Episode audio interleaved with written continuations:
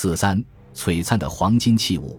值得注意的是，金沙遗址还出土了两件鸟首鱼纹金带，一件长二十一点一杠二十一点六，宽二点零一至二点零三厘米，厚零点零二厘米；另一件长二十一点一至二十一点八五厘米，宽二点零一至二点零三厘米，厚零点零二厘米，共重十一克。它们与金冠带十分相似，采用整块金片垂叠成型，并在上面錾刻了精致的图案纹饰。从形态尺寸看，它们也很可能是冠帽上的黄金饰物，或许为地位仅次于金冠带佩戴者的古蜀族人物所使用。但它们上面刻画的图案纹饰却与金冠带不同，表现的是一对鱼鸟合璧的造型。粗看图案极其简明。金带的表面都刻画了两条鱼尾相对、鱼头向外的大鱼，形成一种对称的图案纹饰。细看两条大鱼的形态却非常奇特，其身为鱼，前部却为鸟的长喙，而长喙前端上翘并略向后勾，与通常所见的鸟喙不同。刻画的长喙下缘做波浪形曲线，令人联想到鹈鹕之类的鸟嘴。它们的眼睛也很奇特，呈梭形状。前后皆有尖尖的眼角，与常见的鱼眼和鸟眼都不一样，而与人眼或兽眼却有几分类似。再者是鸟首，因为刻画关羽而与鱼头又颇为近似。这种鸟首鱼身的造型，在自然界中绝无实例，是如此奇异，令人惊叹。有学者认为，传说记载古蜀王朝谱系中的鱼凫，应是以鱼和凫为祖神标志的氏族。由虫鸟与虫鱼的两个部族组成的王族，因而称之为鱼凫。三星堆出土的金杖和金沙遗址出土的冠带，上面刻画的鱼、鸟图案，便透露出了这种强烈的族属意识。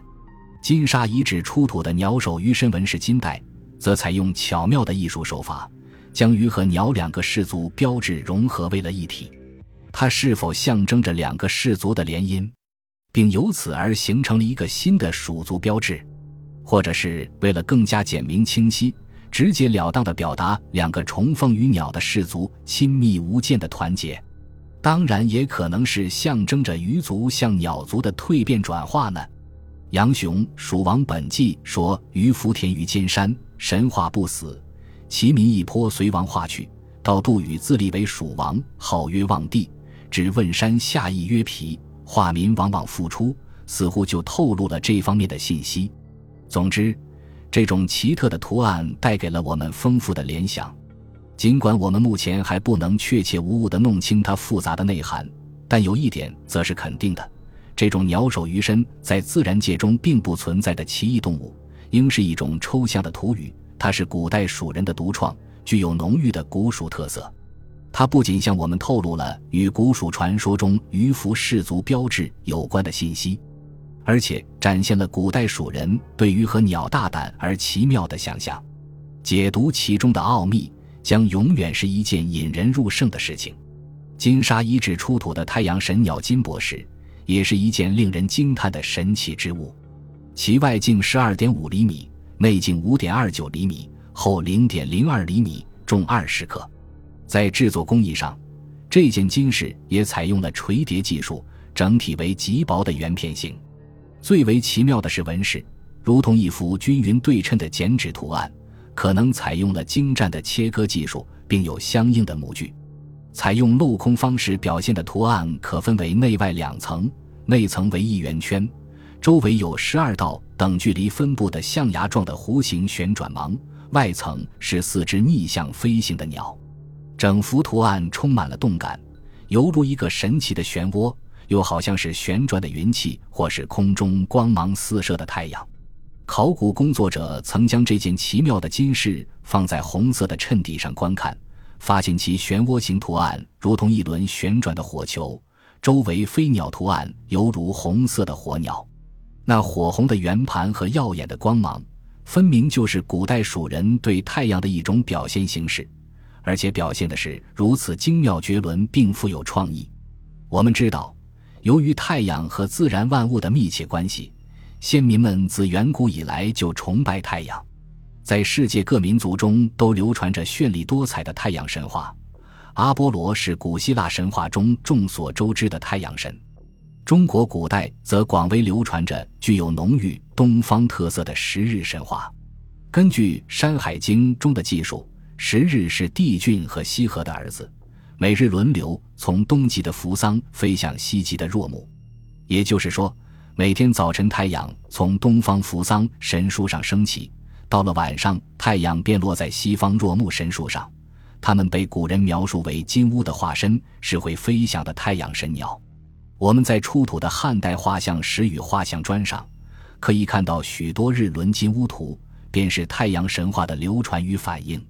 三星堆考古发现告诉我们，早在夏商周时期，古蜀先民们就已有崇奉太阳的习俗，并留下了大量与太阳神崇拜有关的遗物和图像。例如，三星堆一号坑和二号坑出土的青铜神树、青铜太阳形器、金杖上的太阳神形象。人面鸟神像胸前的圆日图案，神殿屋盖上的太阳形图案纹饰等。三星堆考古发现还揭示了古代蜀人有虫鸟的信仰，并以鸟为图腾，特别是凤鸟与太阳神鸟在古代蜀人精神观念中占有特殊地位。三星堆出土的众多铜鸟便是很好的说明。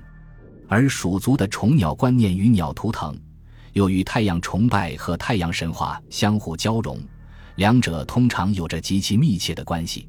金沙遗址出土的太阳神鸟金博士，对此又是一个绝好的例证。中国自古以来就有着丰富多样的地域文化。从历史发展的进程来看，古蜀文明与中原华夏文明都属于地域文化的范畴，各自的不同特色是和其农业生产方式密切相关的。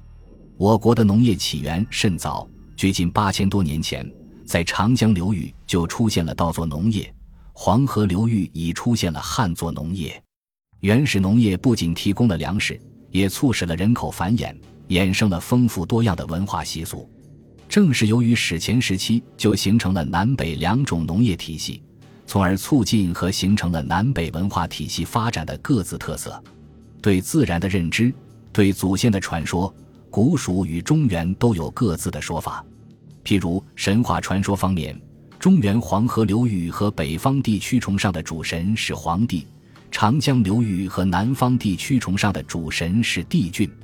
在中国的传世文献中，代表中原文化传统的一些古籍，如《竹书纪年》《世本》，以及后来的《大代礼记》《武帝德》《史记》《武帝本纪》《帝王世纪》等，都是以黄帝作为传说中心的。而代表南方文化传统的。《山海经》中关于帝俊的记载，则构成了一个帝俊神话传说的体系。